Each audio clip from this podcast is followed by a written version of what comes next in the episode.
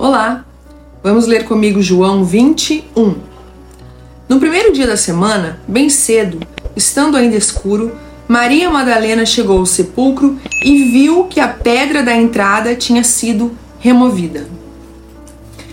A mesma passagem no Evangelho de Marcos diz que ela e outras mulheres prepararam especiarias aromáticas para ungir Jesus. Elas sabiam que havia uma enorme pedra fechando o sepulcro. Elas até disseram umas às outras sobre quem tiraria a pedra, mas isso não as impediu de preparar os perfumes. Talvez você tenha feito exatamente o contrário. Você fica pensando nas possibilidades, nas dificuldades, naquilo que você não pode fazer e no que os outros dizem. E acaba que você não faz nada e nem tenta o que pode. Você precisa dar um passo de fé contra as circunstâncias. E quando chegar a hora, o milagre vai acontecer, porque você colocou a sua fé em Jesus. E Ele é o único que nunca vai te decepcionar.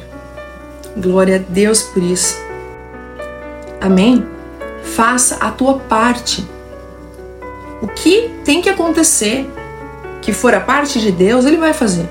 Mas o que é a tua parte é tua. Jesus não vai fazer por você.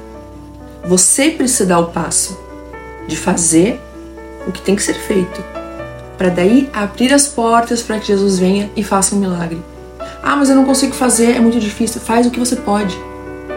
Hoje, o que você pode fazer hoje com a tua situação?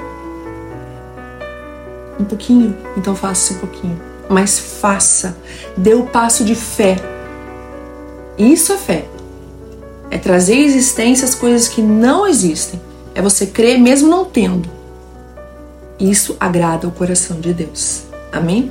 Deus te abençoe em nome de Jesus.